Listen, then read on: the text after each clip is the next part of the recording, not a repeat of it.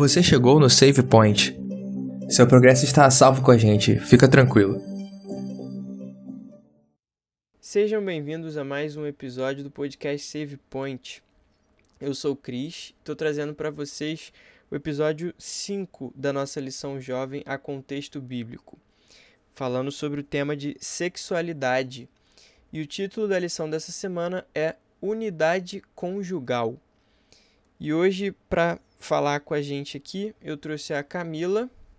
Fala, seguidores, como é que vocês estão? Sempre um prazer estar aqui.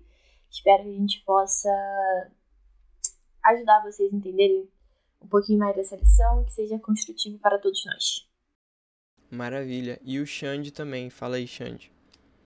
Fala, pessoal. Feliz aqui de estar de volta.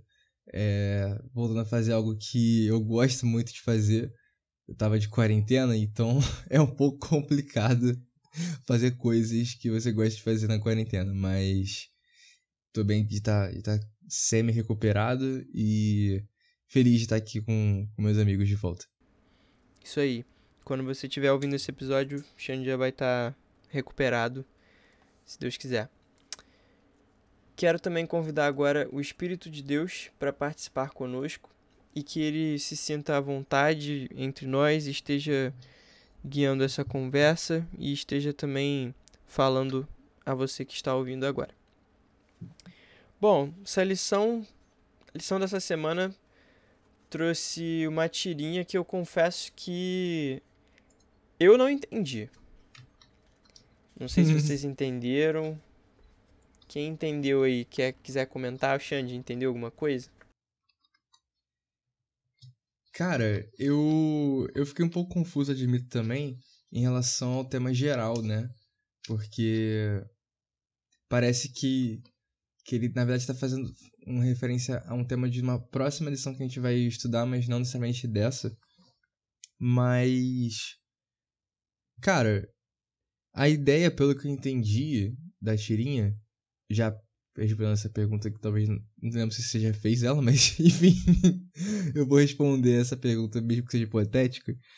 Que assim, cara, é a ideia de que a unidade entre um homem e uma mulher, por exemplo, elas podem ocupar o mesmo espaço na forma de um filho, né? Apesar da física dizer que dois corpos não ocupam o mesmo espaço no mesmo tempo, no mesmo local mas que at através do, do ato de ter um filho você está gerando alguém que é a junção de dois corpos, né? Hum, mas aí até acredito que acho talvez até conversa com a lição da semana que vem, né? A questão da dualidade, mas por enquanto eu vou deixar isso só para semana que vem mesmo. Camila, você entendeu alguma coisa? Legal, gostei da pergunta, tipo, alguma coisa. É, porque eu não tinha entendido até esse momento. Agora, acho que depois que você começou a falar, acho que eu até entendi aqui de uma, de uma outra forma.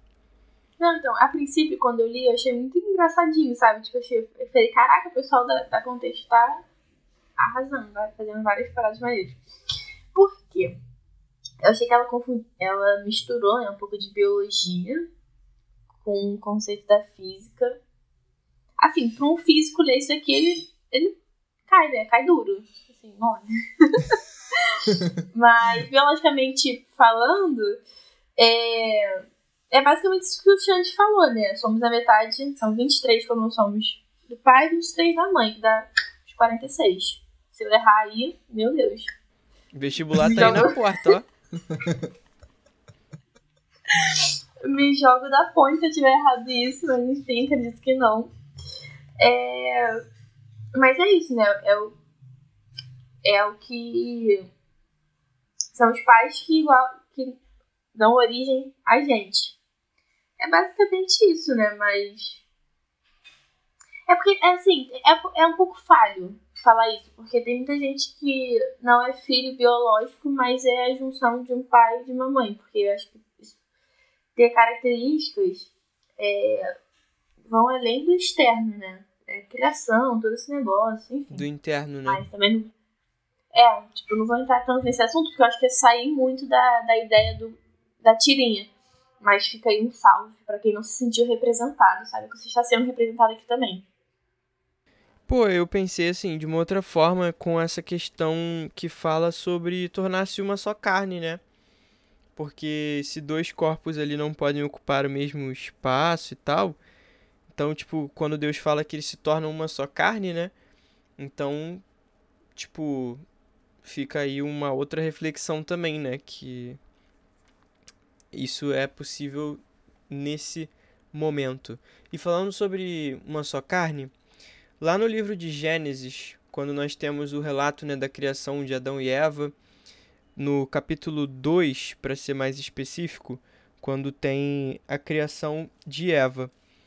E logo após a criação dela, no versículo 24, que Moisés escreveu Gênesis, né? Ele escreve assim: Por isso deixa o homem pai e mãe e se une à sua mulher Aí eu vou parar aqui nessa vírgula para perguntar para vocês, porque assim, aqui nesse momento Adão não tinha mãe. O único pai que ele tinha ali seria Deus, que foi quem gerou ele diretamente, né? E Eva também. Eva também, mesma situação. É, daí vem aquela questão, né? Tipo, ah, Adão tinha umbigo e tal, né? Que fica naquela pergunta. Que é super relevante, com certeza. Pois é. Aí, assim, cara, por que, que Moisés fez questão de mencionar isso aqui? Tipo, deixa o homem pai e mãe e se une a sua mulher. Porque quando ele escreve isso, ele não tá fazendo referência diretamente a Adão e Eva. Ele tá escrevendo assim: Ó, oh, tá vendo? É por causa disso aqui que aconteceu que a gente faz isso hoje. Nos tempos dele, né? Dizendo lá, e nos tempos nossos também e tal. Por que, que vocês acham que ele fez questão de mencionar isso? Cara, é... a gente acredita que Moisés foi inspirado por Deus para escrever o livro de Gênesis e os outros quatro livros do Pentateuco, né? Então, você pensa que antes de Moisés escrever, você não tinha nenhum material escrito sobre as histórias que ele escreve aqui em Gênesis. Então, quando ele é inspirado por Deus para fazer isso, Moisés como profeta não só escrevendo o que vai vir, mas também escrevendo aquilo que Deus revela para ele, né, e aquilo que também é passado de geração em geração via oral. E ele chega na necessidade de escrever a origem das coisas. E aí quando ele começa a escrever e ele sente a necessidade aqui, eu imagino como ele, ele tendo que fazer um apanhado geral do, de como a, nossa, a história da humanidade começa e, e aonde é o ponto de partida de certos costumes que o povo via entre eles e também o que o povo ouvia que os pais e os antepassados deles faziam desde sempre. Então, assim, ele tá dando a, o, a razão para aquilo, né? É, até lembrei aquele episódio do Why Did That que eles fazem o The Season to Reason, né? É, é tipo, é o momento para você lembrar desse tipo de coisa. Então, eu acho que é muito mais uma, uma nota do autor identificar, olha só, tá vendo? Não tem, tipo, o que eu tive que fazer com a minha esposa, o que o meu pai teve que fazer com a minha mãe, o que o meu avô fez com a minha avó. Então, tipo, tudo isso começou em um lugar. E começou aqui. Então, quando ele endereça essa situação, mesmo que não tenha sido necessariamente a de Adão e Eva, mas ele endereça aqui, ele diz, a partir desse momento, a partir do momento que existe casamento, existe necessidade de, de separar do pai e da mãe e começar uma vida diferente em outro lugar, né? Então, eu, eu gosto que ele endereça que, tipo assim, cara, isso não foi, tipo, sei lá, com Abraão que começou. Isso começa logo que a gente tem o primeiro casal.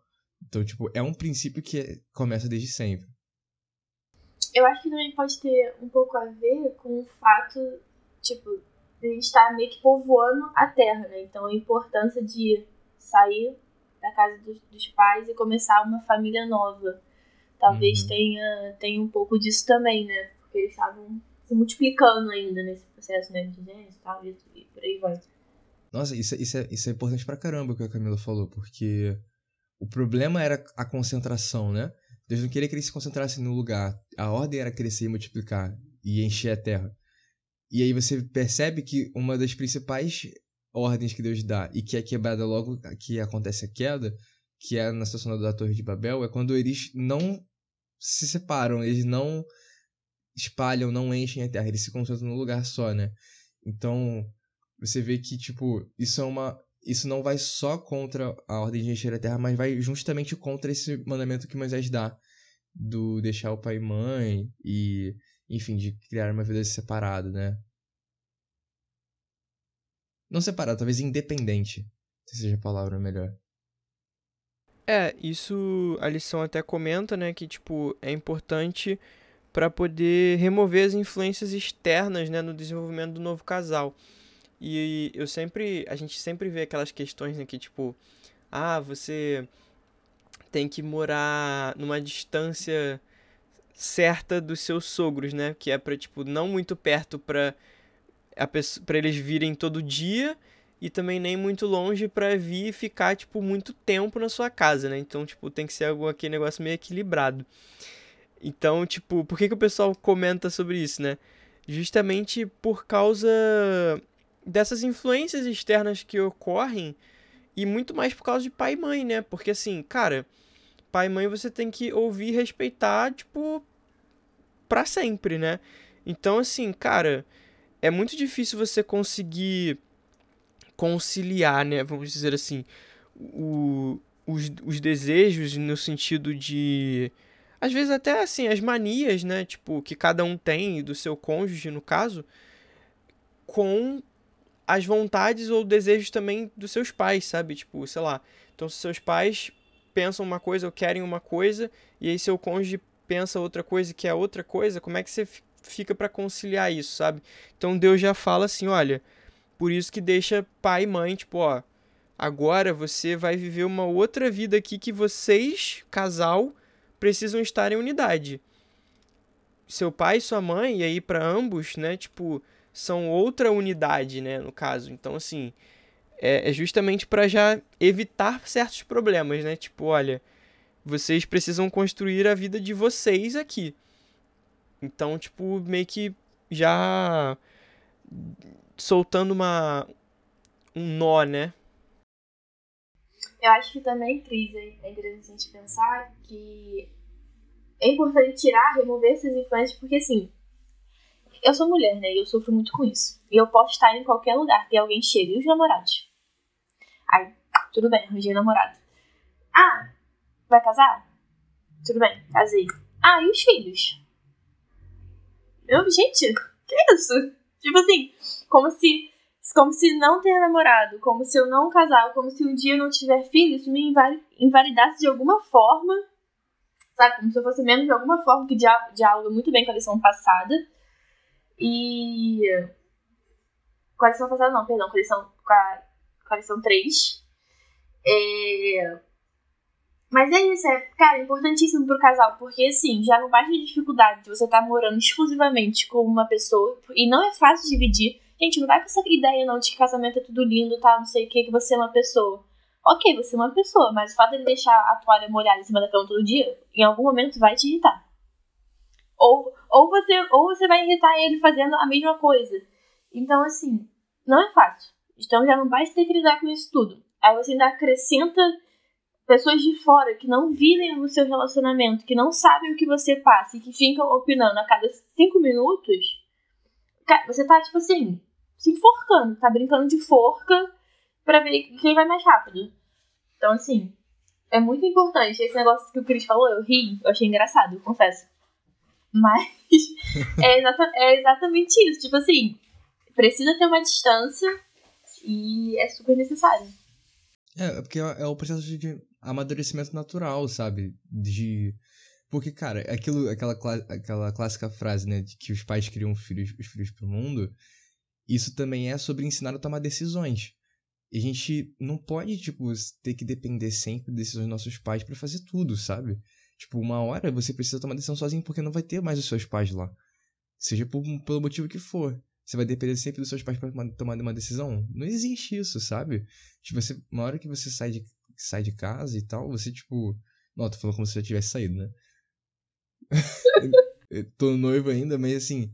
Mas é, um, mas é o processo natural, sabe? De tipo. você passou a sua vida inteira aprendendo a decidir. E a, e a ter os parâmetros que vão guiar suas decisões. Então chega uma hora que você precisa bater no, matar no peito e falar assim, beleza, essa decisão eu vou tomar. Ou, no caso, não unilateralmente, né? Mas eu vou tomar a decisão aqui em conjunto com outra pessoa com quem decidi passar o resto da minha vida junto. Entendeu? E é isso que a Camila falou da, da, da unidade que precisa, precisa rolar. Cara, é, é, é literalmente unidade na diversidade, sabe? Tipo, e, e, é bom que seja diverso, é bom que, se, que não seja, tipo, homogêneo, sabe? Tipo, mas que no, na, nessa diversidade das duas pessoas que aconteça a unidade. Tipo, por exemplo, quando. Até a lição fala sobre isso. Quando o Espírito dá o dom à igreja e dons diversos para pessoas diversas, é para que haja unidade em Cristo. Então, tipo, o fato de você ter duas pessoas diferentes tendo que lidar e conviver na mesma casa e ter que virar, não de perder individualidade, mas de conviverem ali e serem um só, é também para que seja mais fácil que Cristo habite ali naquela unidade. Entendeu? Então, então, assim, é saber, óbvio, respeitar o espaço um do outro, mas aí, assim, esse passo, cara, de sair da casa dos pais é um passo que é natural e que precisa acontecer de forma natural, sem sem é, pular etapas. Sem pular etapas, sem pressões, sabe? Tipo, precisa ser tudo conversado. Eu, eu falo muito isso com a Grace, com a minha noiva. Inclusive, beijo, mozão, se estiver me ouvindo aí. Que, assim, cara, é, o diálogo é a base de tudo. Então, assim, o diálogo não só com o casal, mas o casal precisa deixar claro. Não é sair brigando com os pais ou com os sogros, sabe? Mas é tipo, cara, você precisa ser firme nessas decisões. É importante. Assim, olha só, Exatamente. Você precisa colocar limites assim, olha só. Eu aceito a opinião de vocês sobre essa, esse assunto, mas no final quem decide não são vocês. Entendeu? E tipo, e você precisa colocar esse limite, talvez verbalizando, ou às vezes só por meio de ações, mas eles precisam ser colocados. Porque, cara, senão você não vai ter autonomia para decidir a sua vida, sabe? Exatamente. Eu ouvi uma frase que eu. Caraca, botei isso no meu coração que assim, limites foram feitos para serem impostos, não para serem, tipo, amados. Porque é isso, cara, você impor limite é... não é fácil. Você, sei lá, pôr limite pro teu chefe, pôr limite pra tua mãe, pro... as pessoas não gostam. Ninguém gosta de ser limitado a alguma coisa, mas eles são extremamente necessários. E uma coisa também que eu achei muito interessante, que a lição até traz, é lá em Romanos 12, 9, que ela fala assim, o amor é, que o amor seja sem hipocrisia e desatai o mal, apegando, apegando-vos ao bem. E é exatamente isso. Tipo, você quando, quando mora com uma pessoa, tu não pode amar metade dela. Tem que amar ela por completo. Assim no corpo da igreja. Tipo, não tem como você amar metade dos irmãos e a outra metade tu não gosta muito. então, assim, né? Importante a gente pensar que o amor tem que ser sem hipocrisia real. Não adianta a gente ficar pregando que ah, Deus é amor, não sei o que, se o nosso amor é hipócrita. E continuando no versículo 24, a gente tem também essa parte que diz que Adão e Eva se tornaram uma só carne. E aí, o que, que significa isso, né? De tornar-se uma só carne? O que, que vocês entendem? Cara, eu acho que eu vou deixar o Xande de falar primeiro, porque, né? está no processo. Cara, não, é, ainda não. Ainda não somos uma só carne, mas assim. É, esse, esse processo envolve o processo de conhecimento, né? Eu gosto muito dessa ideia do verbo conhecer, que é usado muito no hebraico, que a gente vê na, na Bíblia hebraica, né? Como sendo o conhecer em diversos é, contextos. Mas geralmente quando o homem conhece a sua mulher, é quando, quando rola né, a, a intimidade sexual do casal. E é nessa intimidade aonde eles conseguem chegar no conhecimento pleno um do outro. Entendeu? Porque é, com, é esse momento do verso 25, onde eles estão nus e não se vergonham. Então, tipo, esse, nesse momento onde tipo, não existe nenhum tipo de, de barreira entre os dois. Né? E os dois podem, sem vergonha, se conhecer, né? é onde eles viram uma só carne, né? E, e é essa uma só carne que essa unidade na diversidade que eu comentei antes, onde apesar de eles serem dois indivíduos com necessidades diferentes e tal, mas eles se eles abrem mão para serem um. E agora eles vão ter uma vida diferente. Não tem, não existe mais, tipo, não tem volta, tipo, não tem turning back, sabe? Uma hora que você que você vira uma só carne, você agora as coisas mudam, vira chave. E tipo, o mundo passa a ser outro para vocês dois. Agora vocês são uma outra unidade diferente, né? É e assim, é legal porque tipo, isso não se aplica só ao contexto a essa união tipo física, né? Tipo do ato sexual e dos dois ali estarem tipo, né, conectados, até a lição comenta sobre a questão é, do corpo masculino e do corpo feminino e tal, de forma anatômica e tudo mais. Mas assim, é também uma união espiritual. E tipo, e uma das coisas que eu achei muito interessante é que assim, cara, é, o sexo, e a gente comentou isso na lição passada, no episódio passado, o sexo ele não é só o ato sexual. Ele tem muitas coisas envolvidas ali também. Então, tipo, tanto o homem quanto a mulher, o casal precisa estar, tá, tipo, com o mesmo pensamento, sabe? Tipo, um deve estar tá pensando no outro. E, tipo, se um tiver, tipo, pensando em outra coisa, tipo, sei lá, ah, no trabalho, tiver estressado, alguma coisa, a gente já viu que isso também influencia. Então, tipo, essa essa união, esse estar um tornar-se uma só carne, essa questão da unidade que a gente comentou, também tem a ver com todos os outros aspectos, não só com a questão física. Então se aplica emocional também ao espiritual, também. emocional também, exatamente. Então, tipo, tudo ali precisa, tudo ali passa a ser tipo uma coisa só, né? Então, isso que você falou emocional é, é muito válido, porque não adianta, tipo, a pessoa tá ali vendo o cônjuge, tipo, triste, estressado ou muito mal emocionalmente e você tá bem emocionalmente. Geralmente isso não acontece, né? Tipo, você tá vendo a pessoa ali triste tal, você começa a sentir as dores dela também, né? Tipo, não literalmente, mas você começa a se compadecer também. Então, por isso que eu acho que é, que é bacana essa ideia que, assim, se aplica também às outras esferas, né? Que a gente divide as coisas. Então, tipo, não só ser a parte física. É, e você. Quando, quando você é noivo e tal, você começa a consumir muito conteúdo relacionado a isso. E você começa a pesquisar sobre muita coisa, ler sobre muita coisa, ouvir sobre muita coisa. E, por exemplo, eu tava vendo essa semana, ouvindo um podcast falando sobre carga mental, por exemplo. E eu não sei se você mora com a sua mãe, se seus pais são separados ou não, mas em geral a experiência que eu tive aqui em casa e também em outros lugares que eu já vi e ouvi relatos também é que em geral, em geral a, a mulher é quem tem a maior carga mental de ter que pensar em tudo. Porque se a, se a mulher, tipo, cai, a casa desmorona, porque todas as preocupações estão na cabeça dela, todas as listas estão na cabeça dela, e o marido, o marido, tipo, ao invés de ser o cara que que, que vive e que tá guiando a casa e é, botando as, as coisas em ordem junto ali, é só um cara que tá ajudando.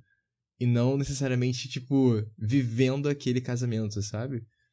E aí, tipo, é, isso também é uma forma de, de, quebrar essa unidade, porque você coloca toda a responsabilidade de pensar em tudo na mulher e o homem é só o cara que executa aquilo que é pedido a ele e não aquilo que ele precisa de fato ter a preocupação junto e dividir, o, dividir a carga. A gente estava comentando muito... aqui, eu e Camila, né, sobre isso, que tipo, ah, quando a mãe viaja, só a mãe, né, tipo, e deixa o marido estar tá em casa com os filhos e tal, a casa parece que vira de ponta Do cabeça, avesso. né? Tem até um episódio dos Simpsons que acontece isso, quando a Marge, ela viaja, fica fora, assim, ela sai das costas e a casa já tá toda bagunçada, já tá tudo, tipo, caos. Porque Sim. ela basicamente é quem lida com tudo. E, gente, assim, a gente não tá romantizando isso, não, tá? Porque isso é muito problemático. Tipo. Sim, com certeza. Tipo, assim, eu por ser mulher, não significa que eu seja mais forte do que um homem a ponto de eu ter que levar trabalho, levar criança, filhos, né, de modo geral, e casa a mulher, ela para se, ela para se validar, para a sociedade é, valorizá-la, ela precisa ser multi multitask, né? Que agora tá, tá tipo assim, na moda ser multitask. Sendo que, tipo assim, isso não é uma coisa boa. Isso não é, é, tipo assim, cara, homem não é nem um pouco incapaz de sustentar a prole, de ser, tipo assim, um pai efetivo. É, eu acho muito legal que fizeram um estudo comparando três aldeias na África uma é na sociedade como a atual, que é a mulher sendo a, a cuidadora, né? A outra é a mulher sendo quem sai para caçar, quem faz as coisas, e os homens, quem que ficam com, com as, crianças. as crianças. E a terceira é uma que, tipo assim, eles meio que é, é, dividem em igualdade. Os dois fazem as duas coisas. Para você ver que a gente hoje vive isso com uma construção social. E isso é uma parada assim muito sinistra, porque e eu acho muito bizarro isso, porque eu fico vendo, cara, é, é a mulher que no final das contas sempre se dá mal. Porque quando o casamento acaba, bota a culpa em quem? Na mulher. Quando a mulher apanha num casamento, eles querem culpar quem? A vítima. Quando uma mulher não aguenta mais ficar no casamento e, pe pede para sair, ela é descredibilizada.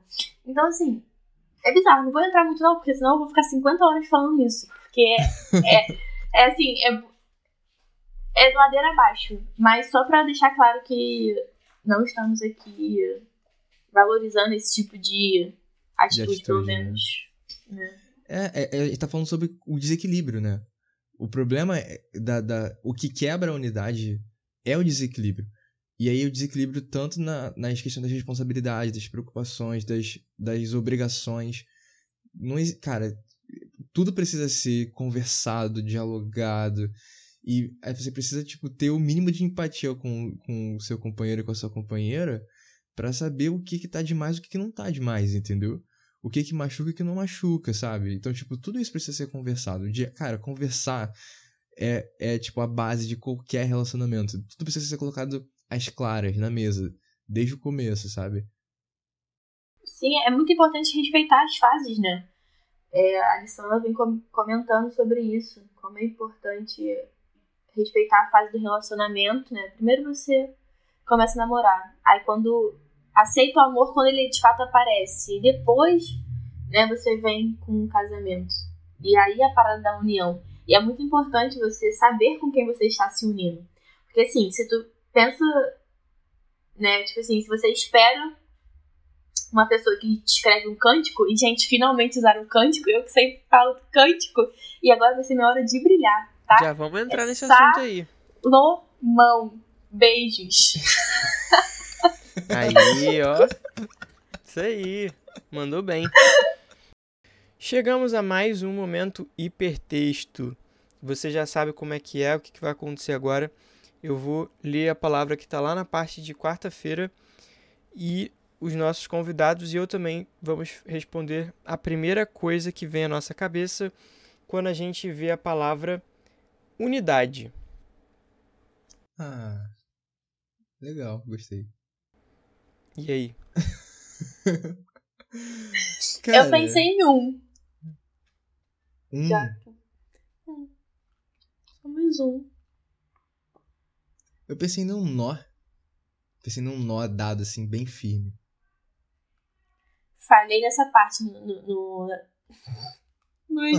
nos. Eu, eu tenho a especialidade lá só por ter mesmo, porque eu não lembro de mais nenhum nó. Eu vou, vou, ver, vou dar um nó duplo. Eu tenho que pesquisar no YouTube lá como fazer nó duplo. Aí eu pesquiso e faço nó. Mas é igual nó de gravata. Nó de gravata também. Você aprende, faz uma vez, depois você vai fazer depois de sei lá quanto tempo, você não lembra mais. A minha palavra que veio à cabeça foi dualidade. Já fica aí de spoiler, né? Pro episódio da semana que vem que nesse a gente falou sobre unidade conjugal e no próximo a gente vai falar sobre dualidade conjugal. Então acho que essa foi a minha palavra. Falando sobre cânticos, né? Por que, que a gente tem tanto tanto preconceito, né, com, com o livro de cânticos? Porque assim, às vezes a gente pega para ler, a gente fica com um pouco de vergonha, né? Tipo, eu até achei engraçado que a lição ela comenta, né, sobre cânticos 7, versículo 4, né, que comenta assim: "O seu pescoço é como uma torre de marfim". Aí quando eu li isso, eu falei assim: "Cara, como assim, velho? Tipo, é como se fosse pescoçuda, né? Tipo, e a lição comenta isso, tipo, que a gente imagina a mulher com um longo pescoço de ganso. E eu ri porque eu falei assim, cara, exatamente isso que eu pensei, sabe? Tipo, Só que tem toda a questão ali dos detalhes da torre, né? As torres de marfim que tinham na época e tal. E justamente trazendo essa ideia, tipo, de experiência multissensorial, do carinho, né? Tipo, é, é, esses detalhes. Você vê que tem muito detalhe, assim, de cada parte do corpo, que é justamente, assim, para dar ênfase a, a todo esse toque, né? Todos os carinhos, assim, que ocorrem. Mas muita gente vê como um livro proibido, né? E muito se questionou também se ele deveria mesmo fazer parte ou não do cânon bíblico. E aí eu queria perguntar para vocês por que, que vocês acham que é importante ter esse, Bíblia, ter esse livro na Bíblia, né? Ter esses relatos na Bíblia? Não, é, é importante esse livro estar na Bíblia porque a gente tem uma visão muito errada do sexo. E ele está ali justamente para poder quebrar isso. É, eu acredito, eu posso, posso estar errada, é, o Reynolds, ele vai poder me ajudar um pouquinho nisso se ele estiver ouvindo um beijo. É, vou falar um pouquinho da história. Eu acho que a gente tem essa noção devido ao desenvolvimento da Igreja Católica e a, a desenvoltura que ela tinha com a sociedade. A forma que ela moldava a sociedade. A Igreja Católica, ela, é, por anos e muito, por décadas e décadas, vamos falar assim, ela controlou a sociedade. E eles tinham uma visão muito, de, assim, de demonizar. Não sei nem se essa palavra existe. O sexo. Mas. Eu acho que até você e... falar igreja primitiva, porque assim. É, nem, nem a católica. Igrejas... Em, é, a igreja, si. a, a, a, igreja, né? A igreja. Primitiva. A igreja, de, de modo geral, isso, primitiva. Que aí, porque católico fica um pouco, né, muito exclusivo, mas é porque eu tô pensando mais numa uma era medieval, né? Sim. Mas enfim. Antes, do protest... antes da, da quebra do protestantismo, etc. Isso, isso. Isso. E então, assim. É... E foi desenvolvendo, né, como eu já falei, os papéis sociais, do fato da mulher, né, ter sexo como algo assim muito proibido, como a virgindade uma coisa assim, uma virtude, né? Então, tudo isso é, combinou pra, tipo, a gente tem essa visão demoníaca que a gente tem hoje do sexo. Então, o cântico, os cantares, né, como estiver na sua versão, ele é muito importante para a gente perceber que a sexualidade é um presente de Deus. Ela foi algo que Deus fez pra gente. Então, assim, a gente vai desfrutar disso quando for a hora de desfrutar. Importante também lembrar. E, ah, se você, pô, não consegui segurar, as coisas aconteceram e tal, cara, respira, pede perdão, segue a tua vida, que teu pecado tá lá no fundo do mar e ninguém consegue pescar nunca mais. Então, assim, a gente, tá, e aproveite o momento de desfrutar isso na hora certa. Eu acho que é por isso a importância dos cantares. É import... Porque, tipo assim, é um livro super sexual, assim, né? Tipo, sensual, na verdade, a palavra. Você lê, você fica até um pouco de vergonha, né? Eu tava lendo, eu tava assim, nos seus seios, não sei o que. Eu falei, gente, tudo é bem explícito, né? é bem explícito. Exatamente. Mas é importante pra gente ver como a sexualidade faz parte da vida de um cristão e ela tem que fazer parte da nossa vida. Ela Essa parte aí ser... não deve estar na Bíblia das crianças. É, não, é. Na, na Bíblia assim, que tem quadrinhos, essa não deve estar, não. É, não. Não, com certeza não tá. A Bíblia ilustrada essa pula cânticos. Pula, com certeza. Mas é.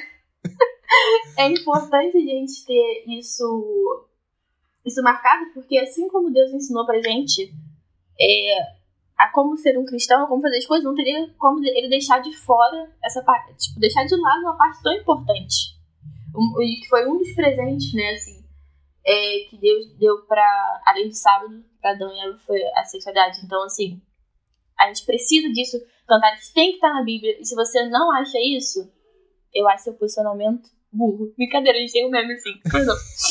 Mas. Brincadeira. Mas eu não acho seu argumento válido, assim. Eu acho que tem que estar e tá muito bem posto. E, gente, para quem não entendeu a brincadeirinha, teve um dia que eu não consegui falar Salomão direito. Eu tava tão cansada que eu falei Salomão. Mas é isso, né, senhoras e senhores? Normal, normal. Dias de luta, dias de glória, né? Exatamente. Eu tô no dia de luta, tô... dias de luta, dias de luta. dias de luta, dias de luta, dias de luta. A Camila tava falando eu tava me ligando aqui, assim, o quanto. É porque Cantares é o, é o mais explícito, né? Onde, tipo, a gente vê assim, ok, a Bíblia fala sobre sexo. E fala sobre sexo como sendo algo normal.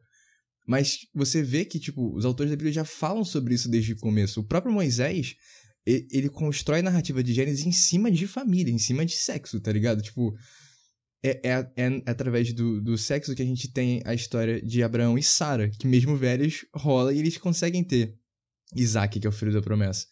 Entre Isaac e Rebeca, entre Jacó e Raquel. Então você, você vê as histórias acontecendo em torno disso. A Bíblia fala assim: olha só, existe. Vocês vivem no mundo onde existe sexo, sabe? E onde existe casamento, onde existe unidade conjugal. E vocês veem, e a Bíblia tipo, é clara em mostrar quando rola desequilíbrio.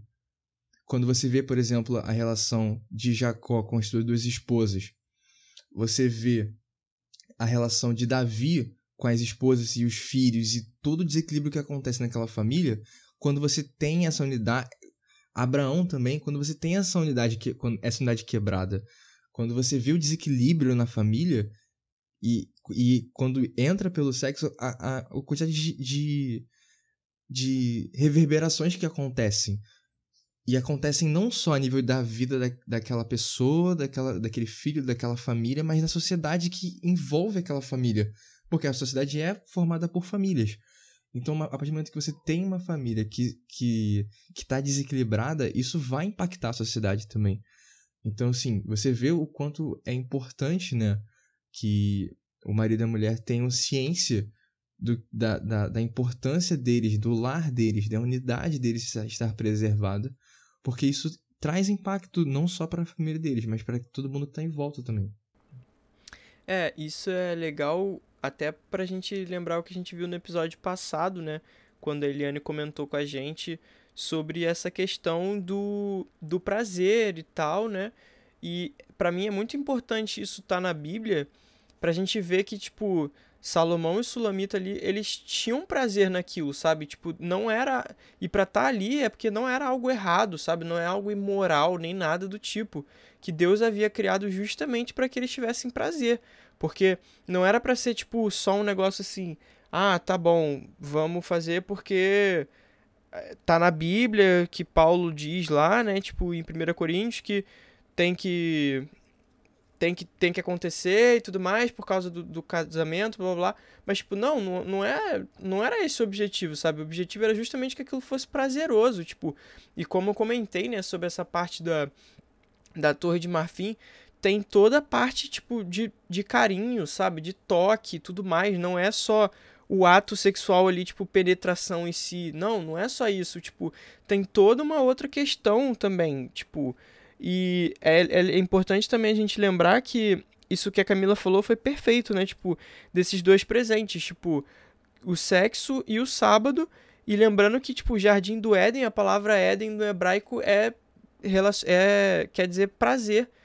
Então, tipo, literalmente era jardim dos prazeres, sabe? Tipo, e os dois presentes que Deus deu para eles ali foi justamente o sexo e o sábado. E são esses dois presentes que Satanás ataca direto, principalmente acho que sempre atacou e hoje em dia continua atacando e acho que tem vencido bastante quando quando o assunto é sexo.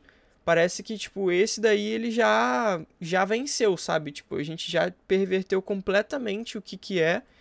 E o sábado a gente talvez as pessoas nem saibam o que seja mais, né? Então, assim, é, é bem. Isso, é, isso fica bem evidente, né? Porque que. E para ser algo que é muito atacado, que a gente fala muito, né? Que Satanás ataca muito a família, é porque realmente é algo que é muito importante, né? E assim, é... a gente. Eita, mal, Tá, vou falar rapidinho. É, mas, e é aquilo que a gente falou no primeiro episódio dessa temporada. Que existem os grandes icebergs que a gente vê do ataque à família, o ataque à sexualidade que a Bíblia apresenta, tudo isso, que é o que a gente, o que a gente vê por cima, mas existe um monte de outras coisas que afetam e que a gente não dá o devido crédito, entendeu? Ao quanto isso afeta. Por exemplo, o pessoal olha para o de e fala assim: ah, é tudo alegoria. E aí, a partir do momento que você transforma tudo em alegoria, você vai olhar pro texto e falar assim, beleza, então, se tudo é alegoria, eu não preciso ser carinhoso com a minha esposa. Eu não preciso, tipo, que a nossa relação seja uma relação de prazer. Pode ser uma relação só de troca e de. E de buro, e burocrática, sabe?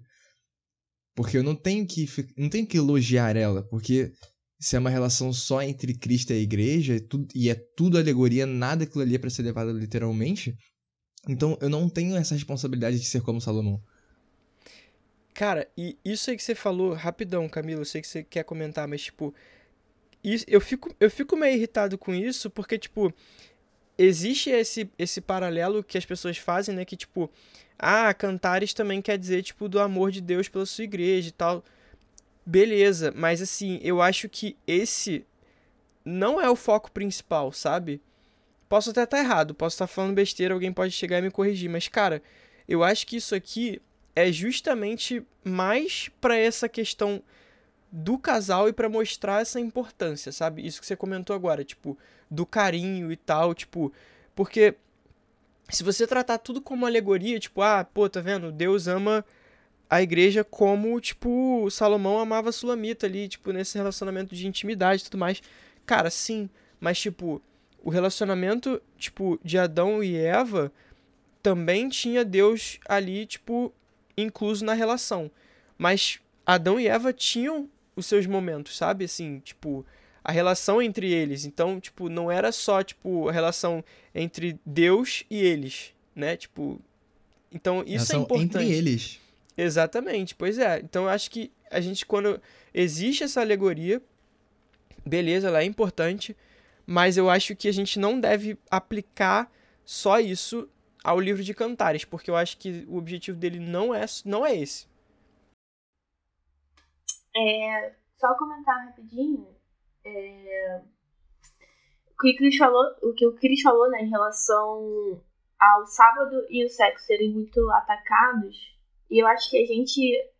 Pro sábado, não, nem tanto, mas pro sexo, muito. É, a igreja bota um tabu tão grande que eu acho que facilita ainda mais o trabalho do diabo. Porque a gente não fala. Porque o sexo é visto como uma parada assim. Depois do casamento, não sei o que e acabou. Tipo. Aí pula cantares inteiro, pula a importância, e por isso a gente volta à importância de cantares, a importância de ser dito. E então, assim, eu acho que um conselho para as lideranças jovens, ou até mesmo né, de, das igrejas que talvez estejam ouvindo a gente, se é que eu posso dar um conselho, né? Mas o conselho tá de graça, então tá, ainda tô dando. É, é em relação a isso. Tipo assim, fale mais sobre o sexo. Converse mais com os seus jovens sobre o sexo. Porque acho que a partir do momento que a gente tira um pouco desse tabu, a gente tira aquele gostinho do pô, escondido é mais gostoso. Então, assim. Cara, aí, falar sobre sexo salva vidas. Sim, cara, salva vidas. E assim. Vamos trazer pra mulher, né? Porque eu sou mulher e eu, eu posso falar sobre isso. A partir do momento que você, pô, cai nesse pecado, é, que é como qualquer outro, você não é mais nem menos por isso, é um mero pecador, assim como todos nós aqui. É, e, cara, você, mulher engravida, a responsabilidade é toda tua sabe? É um, é um, é um filho que o, teu, que o teu parceiro pode simplesmente abandonar e você não. Por mais que exista, exista caso, mas assim, a maioria é responsabilidade da mulher.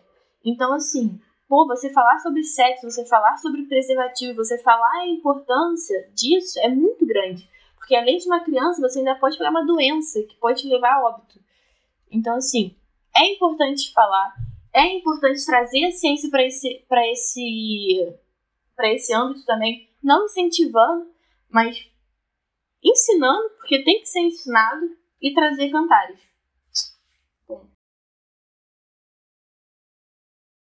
Cara, isso que a Camila falou é muito verdade, porque eu acho que seria muito importante a gente comentar sobre essas coisas e tipo, e a, só que apontando para tipo como isso é maravilhoso se você esperar para que isso aconteça no matrimônio, sabe?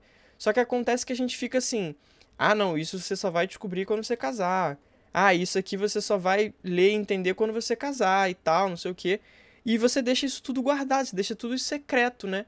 E aí entra nisso que a Camila falou, tipo, aí você fica assim, não, mas eu quero saber o que, que é agora, né? Tipo, então assim, cara, eu acho que se realmente a gente deve falar sobre isso apontando para tipo, olha, porque também corremos o risco, né, de falar sobre isso e a pessoa falar assim: "Nossa, muito maravilhoso, quero fazer agora". Tipo, quero ter isso agora. Não, mas tipo, isso é muito maravilhoso se você fizer no contexto certo, né? Tipo, dentro do matrimônio.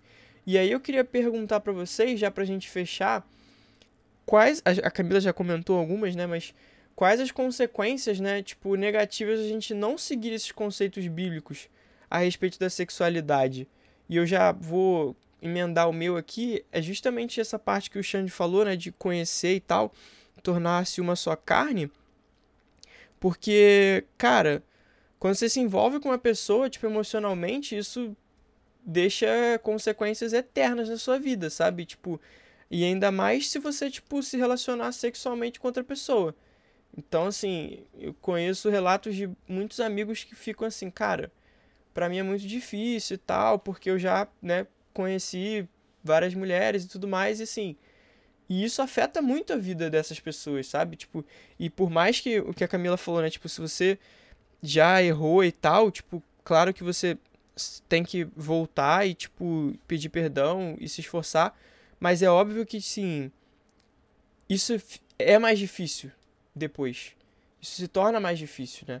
E aí, quais as consequências que vocês acham, que vocês pensam? Cara, eu, assim, além das que eu já falei, né? Como vocês podem ver, acho que eu tenho um pouco de medo de casar e ter filhos, porque eu não sou uma pessoa muito do lar, né? Como falam que a mulher deve ser. É... tem, tem um filho, né? Assim, tem o risco de você ter um filho fora de um relacionamento estruturado e cara, sustentar uma pessoa não é fácil. E então já leva todo um estresse emocional, todo um peso emocional. Que já é difícil para mulher, porque a gente é multitarefas. E assim, você ter um parceiro que não te apoia vai piorar tudo.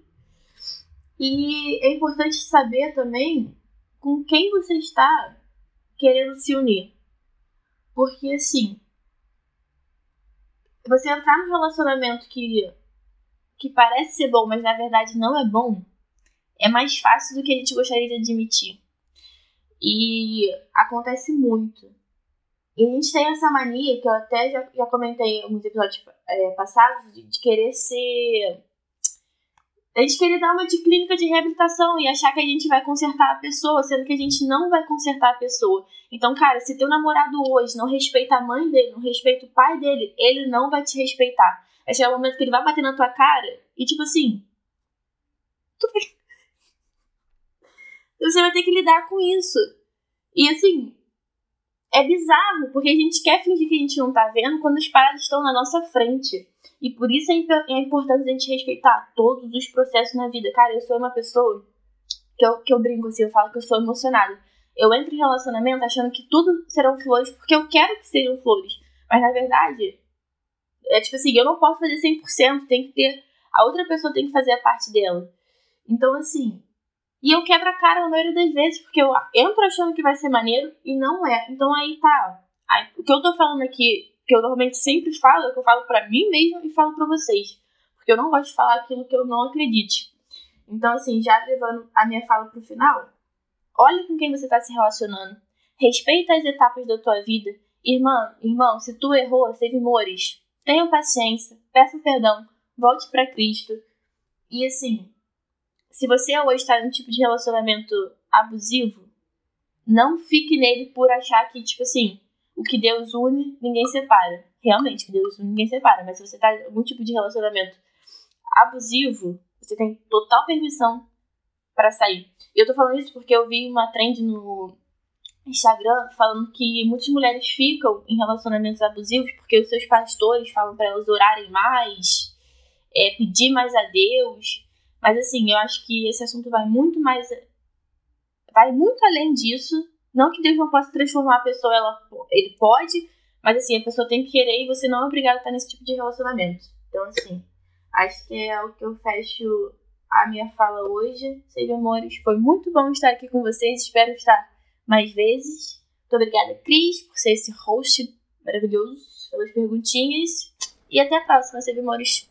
E se tiver passando por alguma situação assim, pode mandar mensagem pra gente. Manda Pode mensagem falar. lá que a gente tenta te ajudar. Não, não, tá, com, tá assim, mas com vergonha e tal, não quer falar, porque o, no, no nosso Instagram fica difícil saber, né, quem vai responder e tal.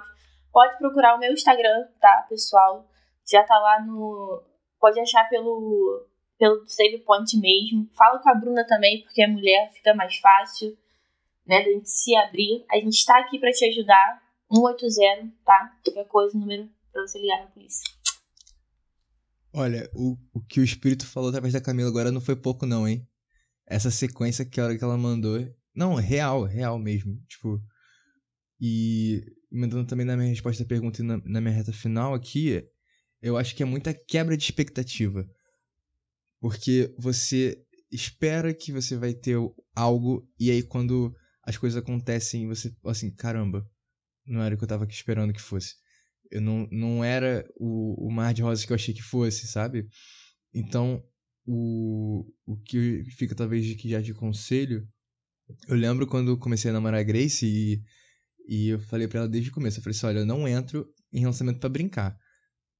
Se eu, se eu vou entrar no, no namoro, é porque eu acho que. Porque eu, eu, olho, eu olho pra esse relacionamento como dá pra casar. Tipo, pode rolar casamento. Então, tipo, eu não entro no namoro, tipo, achando, putz, não, vou, vou ver qual é, vou brincar. Não, não existe isso. E ela, tipo, tá bom. E aí, tipo, a gente alinhou a expectativa desde o início. Eu não, não tô falando que eu pedi ela em casamento com uma semana de namoro, não foi isso. Mas assim, a gente alinha, alinha os nossos objetivos, sabe? Não dá para você caminhar com uma pessoa que não tá indo pro mesmo lugar que você. Vocês não vão estar no mesmo ritmo. Vocês vão. E além disso, vocês vão estar indo pra caminhos diferentes. Então, assim, vocês precisam alinhar os seus objetivos de vida antes. É isso que a Camila falou. Cara, baixou Ellen White na Camila. Porque é, é real o que ela fala muito nos conselhos que ela fala. De que, assim, cara, é, o casamento é o, uma decisão que precisa ser tomada com calma. Você precisa decidir isso com, com base no, no que a pessoa tem como objetivo de vida, se é parecido com o seu, se o de vocês dois é parecido com aquilo que Deus tem de objetivo de vida para você. Então, assim, cara, é uma decisão que você precisa tomar com calma. Eu, eu por exemplo, é, foi eu decidi já há bastante tempo que quando eu ia pedir a Grace em casamento, a gente já conversava sobre isso já há muito tempo. Até que a gente chegou num ponto que essa ideia foi amadurecendo, a gente conversa com os pais. Eu, quando, eu lembro quando, quando eu falei pro meu pai que eu ia pedir a Grace em casamento, cara, ele correu, me abraçou, parecia que ele ia me levantar. Se ele não tivesse a coluna ruim, ele teria me levantado. Tipo, é o tipo de coisa que te dá a motivação assim, caramba, beleza. Tipo, meu pai acha que isso é certo, minha mãe acha que isso é certo. Tipo, as pessoas que me amam acham que isso faz, vai fazer bem para mim. E então, esse é o tipo de coisa que te ajuda a você ter um norte também na sua decisão. Porque às vezes a gente fica cego pela paixão e acha que, que aquilo que a gente está vivendo naquele, naquele, naqueles meses, naquele ano, naqueles dois anos, às vezes, da, aquele calor da paixão, que aquilo vai ser para sempre. Mas não é, a paixão passa.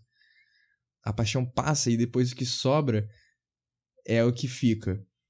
Entendeu? Então, assim, é, é aquilo que é o diálogo, é, é a, a, a, essa cumplicidade dos dois que, que vai ser a base que vai fundar o relacionamento de vocês. Então, é, eu acho que o que fica para mim é muito isso, de tipo, tenha paciência, não toma, não tome decisão precipitada.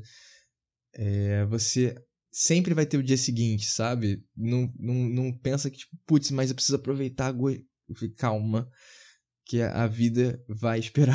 Então, toma decisão com calma converse bastante, dialogue bastante e curta bastante. Só um último, rapidinho, só um último um parênteses assim, é, completando o que o Xande falou. Cara, é muito importante a gente ter essa noção de com quem a gente tá e assim, como isso vai te afastar e te trazer para perto de Cristo.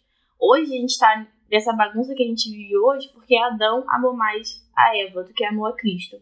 Então, assim, se no teu relacionamento tu tá amando mais a pessoa do que a Deus, cara, tem coisa errada aí. Bota isso na tua cabeça, tá errado.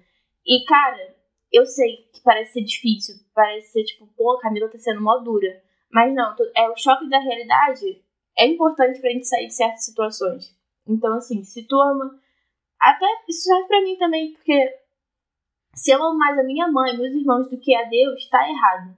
E isso, isso vale muito pro relacionamento. Então, se hoje você tá amando mais o teu namorado e tá deixando uma pessoa que talvez não seja da igreja te, te levar pro mundo, tu tá amando mais essa pessoa do que a Deus. Então, assim, reveja, repense e tenha calma, como o Xande falou.